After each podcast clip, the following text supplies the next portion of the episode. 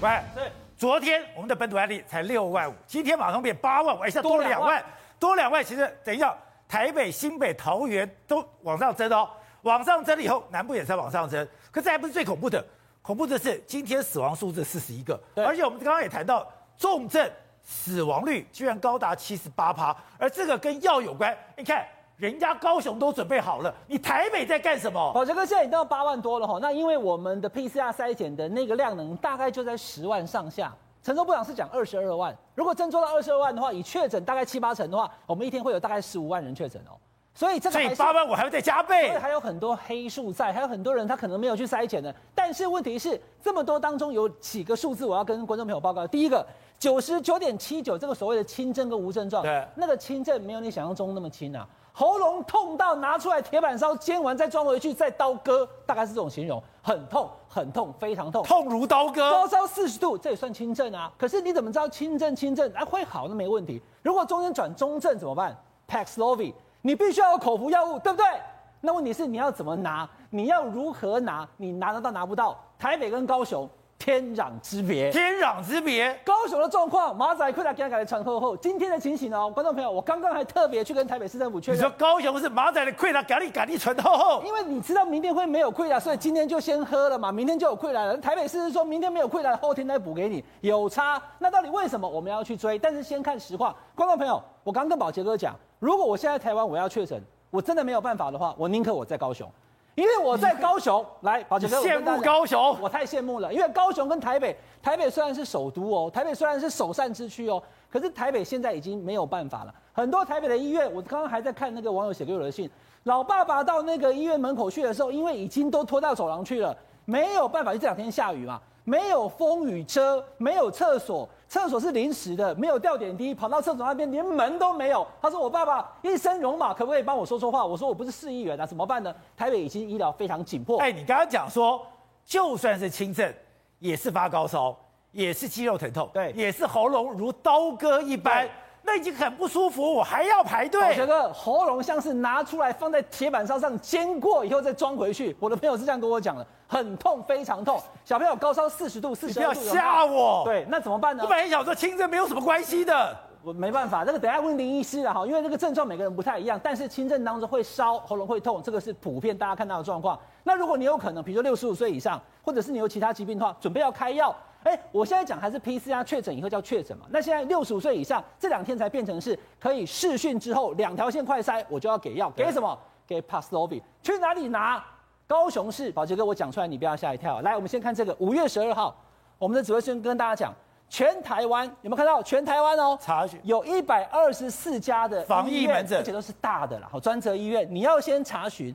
然后你要去那边门诊确认之后，给你 Paxlovid，有可能给，不一定给。门诊就可以给，一百二十诊所就可以给。好，来，宝杰哥，一百二十四家全台湾，对不对？那我问你，高雄有几家？几家？高雄在这个五月十二的时候，它是配了十六家，因为全台湾一百二十四家嘛。可是呢，那是五月十二，今天已经不是五月十二，今天是五月十八了。宝杰哥，高雄有五百家的药局、诊所、卫生所、医院，通通都可以拿 Paxlovid，五百家。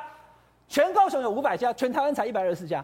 高雄直接爆发以后多了四百多家。你看到这个某某诊所哈，为什么我们不是帮他打广告？但你注意看后面，我要给他看疼痛科，他是疼痛科哦。那什么人去那边？跟我一样打篮球的哈，肌筋膜炎。对，这个肌筋膜炎疼痛症候群，你都来这边，他可能还给你一些消炎止痛药。但是从今天开始，在高雄某某诊所与高雄市政府关心你。抗病毒药物合约院所这样的地方，布条都好了。我爸跟的高雄，陈其迈跟大家讲，来高雄没问题，起跳给你传后后，只要你确诊，就算是那种六十五岁以上，两个快筛以后试讯的都一样，保证二十四小时之内有医生跟你试讯。那台北呢？台北到现在为止，我刚刚去问了，那个诊所有规划，但是一百八十八家。但是还没挂出布条，也还没配药。高雄已经配药，而且挂出布条了，这就是差别。那为什么？可是台北的已经有药到了吗？听说高雄的药已经到了耶。宝杰哥，台北的大型院所是有的，你去台大，你去马街是有的。那不一样，人家是诊所哎，人家是人家是筋骨疼痛诊所都有了。所以高雄是所有的诊所、所有的药局，不是只有耳鼻喉科哦，不是只有呼吸道哦，都有。那陈其迈怎么做到的？对啊，有人说陈其迈是不是中央给他泄题？早在四月六号的会议当中就已经跟他讲了。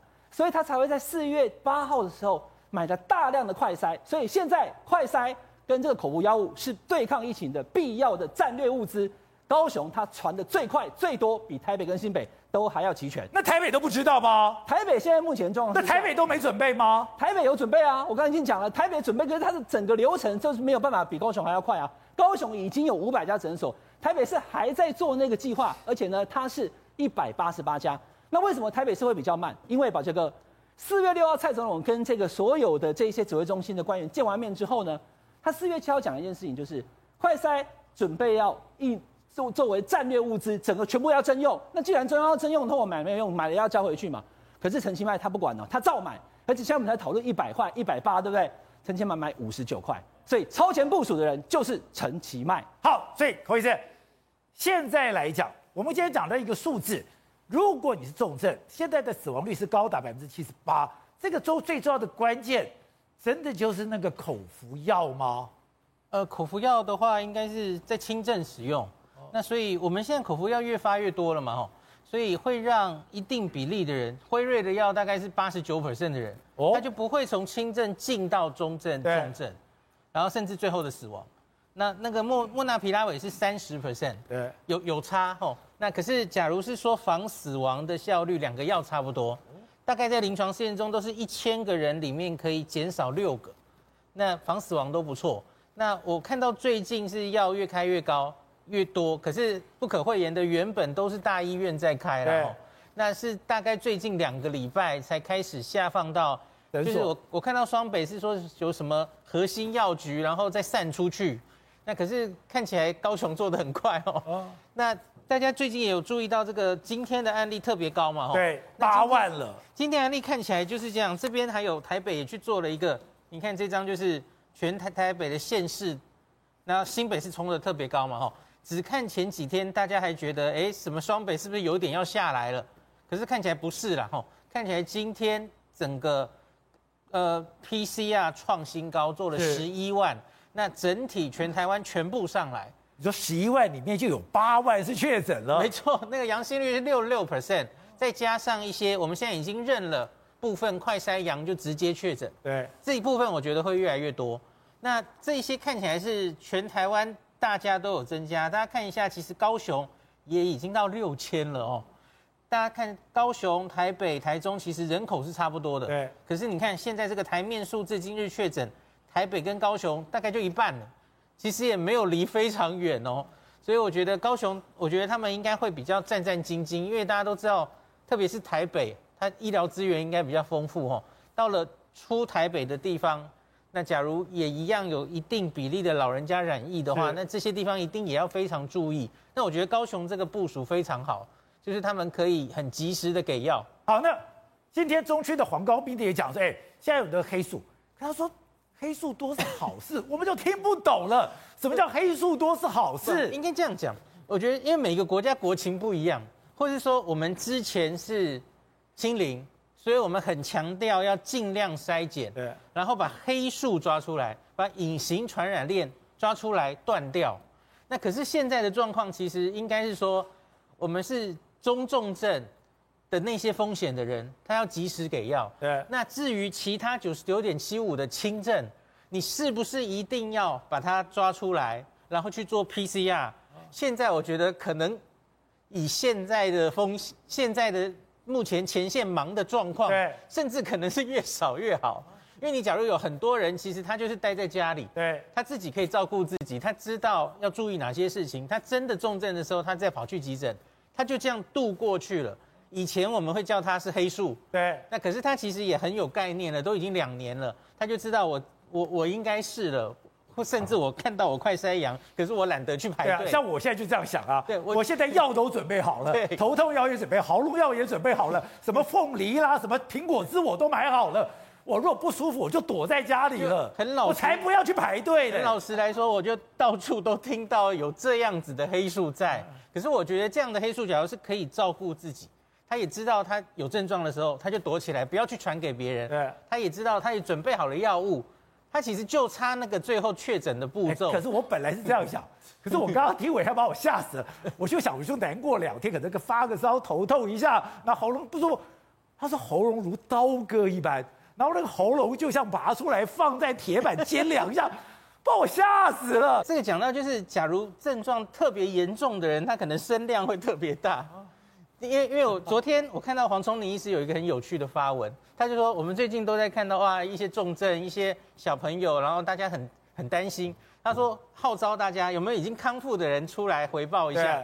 也有很多人回报，他其实就是几乎是无症状，很轻的症状，他就过去了。也可以这样过吗？对对对，不用上喉咙像刀割吗？对，就是总同样是喉咙痛，总有人是非常轻微到非常严重都有。每个人的体质不一样了，所以这很难讲。可是就是研究上真的有看到这样的研究。对，打过疫苗的人，第一个是症状本身排病毒的时间都会比较短，第二个是大家很担心后遗症，对吧？有英国的有 Delta 的研究，后遗症反而会比较是减少大概五十 percent 的几率，所以打疫苗似乎还是有一些帮助。打疫苗还是有用。董事长，你真的有先见之明。你讲整个筛检的量一增加，量就上去。哎，昨天六万，今天就八万了。对，但是我们刚刚你跟医师的讨论的过程，我请教你一个最简单的问题。我觉得轻症是不是生病？是生病啊。那重症、轻症在中症都是生病？是啊。生病要干什么？就要看医生嘛？对，那为什么要自己买药在家里面干什么？我在想说，哎，我要去做 PCR，我还排那么久队，我已经头痛、喉咙痛，我还去排队。那我想说，反正我可以度得过啊，我就躲在家里就好了。你，你怎么知道你度得过啊？什么轻症会变中症，中症会变重症，重症会嗝屁？才四十一个，你看到没有？挂了四十一个，你怎么知道不是你？奇怪了，你生病就是看医生，健保卡你缴你缴费了没有嘛？健保卡你有没有缴钱？我缴了，缴钱就是看医生。我不在缴，我还缴很多钱。对对，那是对的嘛。所以生病就是拿健保卡去看医生，就那么简单。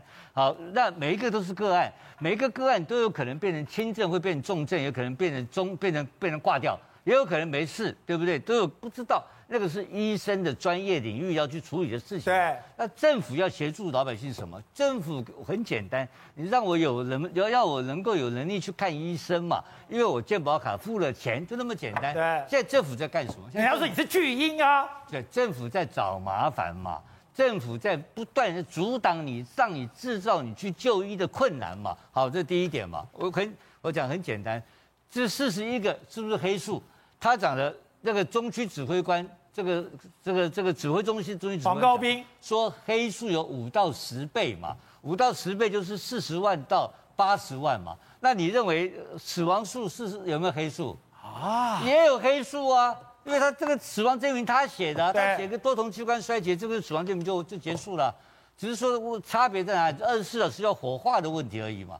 所以这个整个数字千万不要相信政府，因为他自己的人都说有黑数了嘛。那有黑数里面，你怎么知道黑数是轻症、中症、重重症？你怎么知道？这专业问题啊，专业问题到医生才给你判定。结果他现在给你制造一个很多就医的困难，因为你要去建 PCR 嘛。那现在现在通过一个新的规定，六十五岁以上哦，用快筛阳就等于确诊了嘛，快等于会确诊就可以去就医了。对，就就我这个就跳过一步了嘛，因为你这个 PCR 全国一年一天只能够验到十万。再高天花板就到了，没有人力去验了嘛，对不对？所以 PCR 你没有办法检验，但是快筛阳就可以就医。对，快筛阳可以就医，这个人就有可能提前就医。